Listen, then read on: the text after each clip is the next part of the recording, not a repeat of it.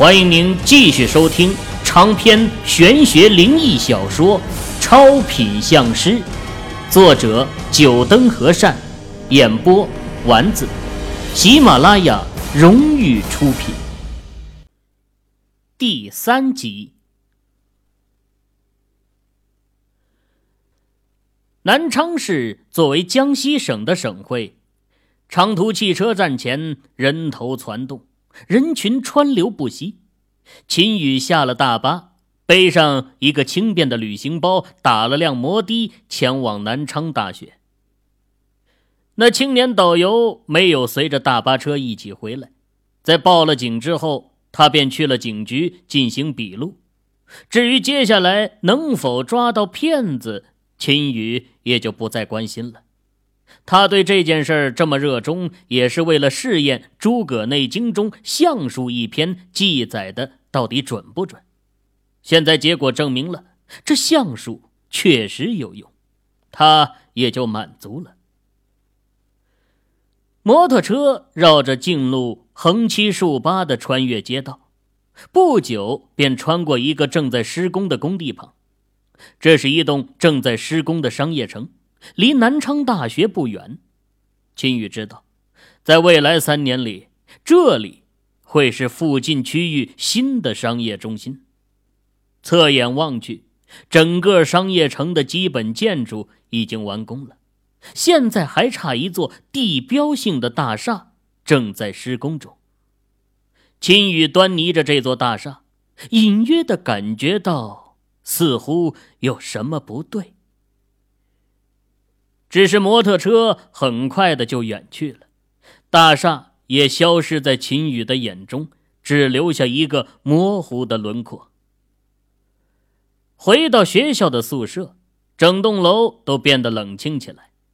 这栋楼居住的都是大四的学生，大部分学生已经离开学校，在一些公司单位实习，还有的也在整理行李，准备离开。秦宇的宿舍四个人也走的只剩下两位，另外一位是因为要准备考研而没有离校。至于秦宇，却是还没想好要去哪儿。中文历史系专业，说实话，想要找对口的工作不容易，除非去一些科研机构或者考古研究，只是这都属于国家机关或者事业单位。在现在这个社会，哪怕一个再冷清的衙门，也有着很多人哄抢、拼关系、拼人脉。秦宇只是出生在普通的工薪家庭，没有什么关系和人家去竞争。咚咚，秦宇躺在自己的床铺上，正打算睡一觉补补神，敲门声传了进来。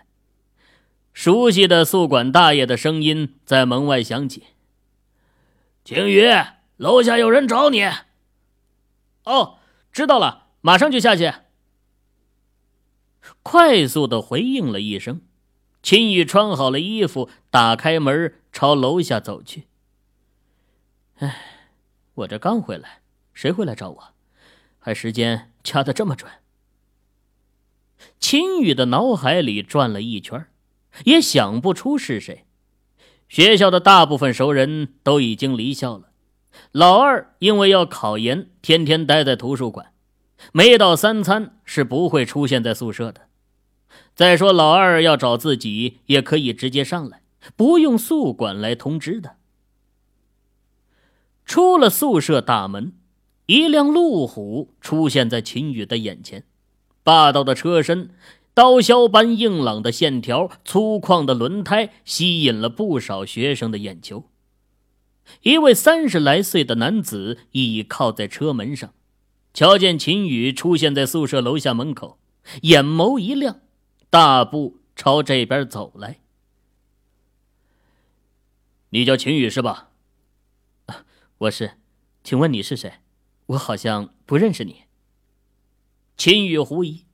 眼前这人，他并不认识。我叫孟芳，是孟瑶的哥哥。方便的话，我们去那边聊聊。秦宇转眸发现，一些学生在打量着自己和孟芳。毕竟这路虎停在楼下实在是太拉风了，站在这里交谈确实不太好，而且对方说出来的身份也让他没法拒绝。于是两人快步的朝边角走去。孟瑶是秦宇现在的女朋友，两人从大一就开始相处，一直到现在。想起和孟瑶的第一次见面，他的嘴角不自觉的露出了一抹温柔的笑意。和孟瑶的初次见面是在食堂，他去食堂给寝室的几位开黑撸了一晚上的室友买早餐，迎面走来一位女生，穿着迷你裙。手上也和他一样提着一大袋子的早餐，清丽脱俗的脸蛋在人群中间是那么的夺目，引得食堂就餐的男生纷纷窥视。长发飘飘，走动起来短裙轻扬，一双赛雪的美腿令人着迷。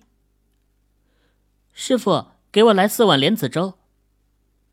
女生越过秦宇。来到食堂的窗口，对里面的工作人员说道，声音清脆，如玉珠入盘，又好似空谷黄莺，带着江南女子特有的柔媚。啊，莲子粥没有了，最后两碗给你后面那个同学买去了。里面的工作人员回答道。女生听了，回转身子。宝石般纯净透彻的眸子盯着秦宇，脸上扬起迷人的笑容，朱唇轻启。同学你好，我叫梦瑶，能否请你帮个忙？啊，梦瑶同学你好，我叫秦宇，有什么可以帮你的？秦宇有点受宠若惊啊，这美女竟然会叫住他，此刻他都能感觉到身后传来的道道杀气。那可是男生们赤裸裸的嫉妒之气呀！秦同学，我很喜欢喝莲子粥的，可是今天起来的迟了，食堂已经卖完了。你买了两碗，能不能转卖一碗给我？孟瑶大大方方的问道，脸上的笑容不减。其实我不怎么喝莲子粥的，只是今天没有绿豆粥才买的莲子粥。既然你喜欢的话。这两碗都拿去吧。秦宇把装着两碗莲子粥的袋子递给了孟瑶，却把寝室老大嘱咐的话给忘得一干二净。哎，老四，我最喜欢喝莲子粥了，你去食堂别忘了给我带两碗回来。那就多谢秦同学了。孟瑶眯着漂亮的眼睛，接过秦宇的袋子，沉吟了一会儿，眼角闪过一丝狡黠的目光，从手中的袋子中掏出了一笼小馒头，说道：“那我拿这一笼馒头和你换吧，反正我也不怎么喜欢吃馒头。”哎，老四，不是叫你给我买莲子粥了吗？你怎么给我带回来一笼馒头啊？我去晚了，莲子粥卖光了，有这馒头吃就不错了，还挑三拣四的。秦宇啃了一口肉包子，配着豆浆，头也不回的说道：“大姐，今天的小馒头卖光了，我多打了一碗莲子粥，你要不？”另一头，孟瑶回到了女生宿舍，朝着正在梳妆打扮的一位女生喊道：“啊！”这么快就卖完了？今天学校的牲口们都改吃素了。这，就是他和孟瑶的第一次相遇。后来两人在一起后，每次谈起这事儿都忍笑不禁。孟瑶总会调皮的一吐舌头说：“哼，你当时的神情就和一个傻子一样。”和孟瑶的再次相遇是在寝室的联谊会上。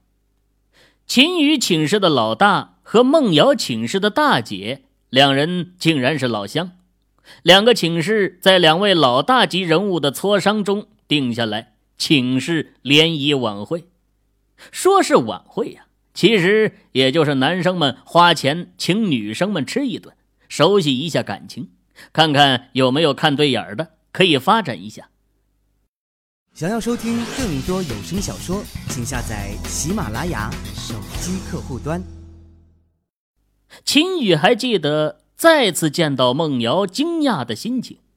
当时孟瑶穿着一件白色的连衣裙，长发飘飘，俏脸打量着秦宇寝室的四人，尤其是眼神落在秦宇身上，更是笑盈盈的，令人如沐春风。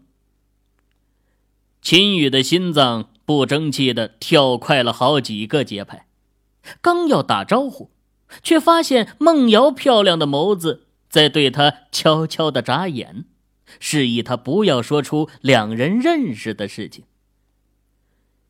因为有孟瑶这样的大美女在，秦宇寝室的几人神情都很兴奋。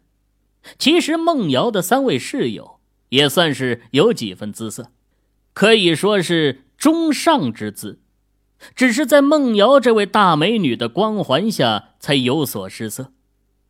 饭桌上的气氛很好，秦宇的几位室友大概是想在美女面前表现自己，对于女生的敬酒是来者不拒。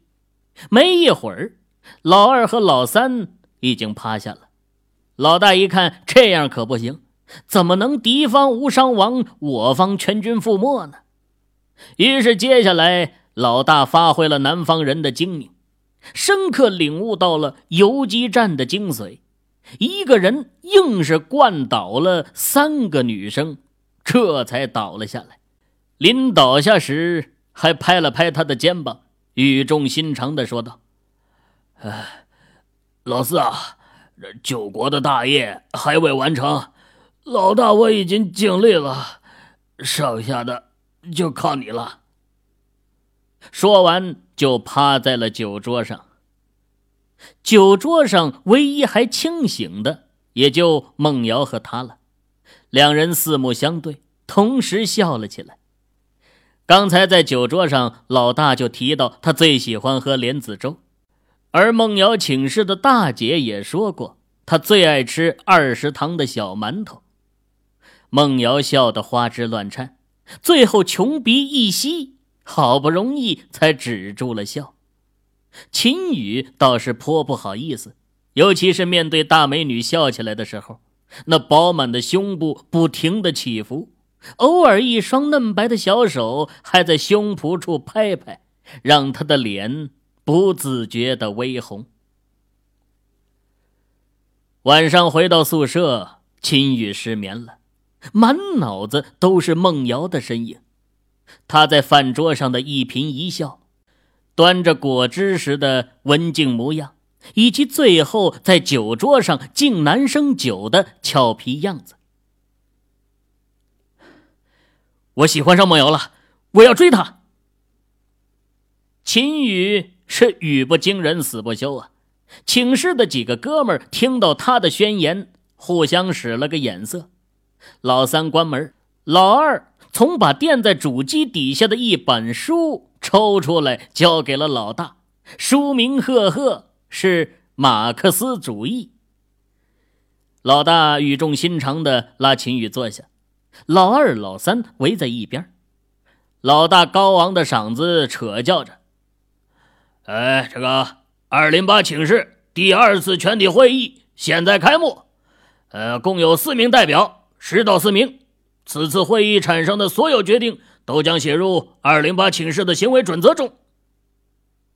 呃，这个大会啊，从实际出发，充分发挥了民主原则，从集体主义到八荣八耻，对秦宇展开的全面的批判，要让他深刻认识到，抛弃集体主义去寻找自己的幸福，这种顾小家舍大家的行为是多么的要不得呀！